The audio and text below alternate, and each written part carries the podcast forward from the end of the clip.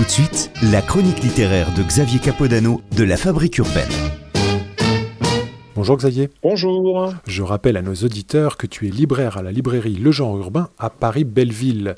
Alors que nous conseilles-tu en cette rentrée littéraire? Eh bien, c'est une bonne, euh, une bonne introduction parce que ça va être de la littérature. Ça tombe plus que bien parce que je pense que j'attends ça depuis au moins 15 ans, d'avoir un roman et qui est un vrai roman, hein, avec des personnages, la narration, son suspense, qui vraiment enveloppe et encadre, je ne sais pas comment le dire, décrit la réalité de sa fabrication, de son vécu, je dirais, du 21e siècle. C'est fait par un Québécois, s'appelle Kevin Lambert, son titre s'appelle Que notre joie demeure, et c'est au Nouvel Attila. Et c'est formidable parce que il a incroyablement bien croqué les choses dans, dans, dans toutes ses dimensions, et j'y viens. Alors on va suivre la vie de Céline Wachowski, alors je suis pas sûr que je le prononce bien, et c'est comme on dit de nos jours, hein, une architecte, donc une architecte star. Donc ça construit dans le monde entier. Elle est tellement euh, connue qu'elle a son propre programme depuis au moins trois ou quatre saisons d'ailleurs sur Netflix, et où elle vous apprend évidemment le bon goût architectural. Et on arrive à une apogée pour elle, c'est dans sa ville à Montréal. Euh, presque, oui, c'est une forme de consécration où elle va pouvoir bâtir le siège social d'une société qui s'appelle WeBuy, donc le leader incontesté du commerce en ligne. Alors on voit très vite à qui on le fait appel. Mmh. Et évidemment, ça va être construit dans un quartier populaire que les élus locaux veulent, comme toujours, redynamiser. Alors, cette machine merveilleusement huilée, d'ailleurs, toute l'introduction du bouquin, c'est sur une trentaine de pages qui vous, qui étouffe d'ailleurs à la lecture.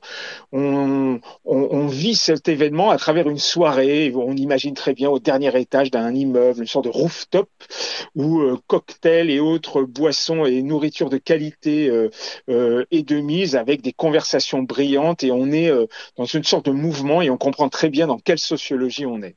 Mais tout d'un coup, un grain de sable va arriver. D'abord, un premier article de presse du New York Times euh, ou du New Yorker, je me souviens plus, euh, va commencer à pointer les contradictions de ces gens. Euh, ok, philanthropes, intellectuels, artistes, mais quand même son pognon dans un paradis fiscal. Et puis ce processus de gentrification que elle-même, d'ailleurs, son interview comprend tout à fait et elle ne comprend pas par ailleurs pourquoi on l'accuse elle d'entamer ce processus. Et tout d'un coup, la machine va se gripper, va commencer à dégringoler, et cette femme va commencer, tout va lui échapper. Et ce qui est terrible dans le bouquin, c'est qu'elle ne le comprend pas.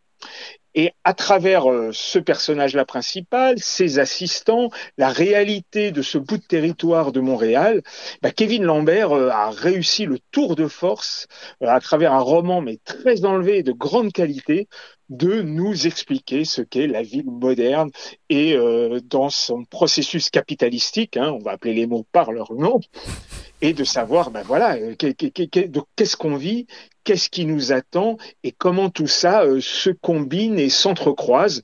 C'est absolument formidable. Euh, ceux qui s'intéressent à la ville, évidemment, précipitez-vous parce qu'il a trouvé des formes de narration. Je pense que même la recherche urbaine devrait s'en inspirer. Et puis ceux qui ne s'y intéressent que de loin, eh ben, à travers ce roman très enlevé, je pense qu'ils vont enfin un peu comprendre ce qui se joue autour d'eux. Dernier point, et je conclurai là-dessus, euh, la qualité d'écriture est telle que ça ringardise, je tiens à le dire parce que je le radote, euh, totalement et pour moi définitivement euh, un auteur comme Bret Easton Ellis qui a réussi quand même à faire carrière en, expliquant du vide pour écrire du vide.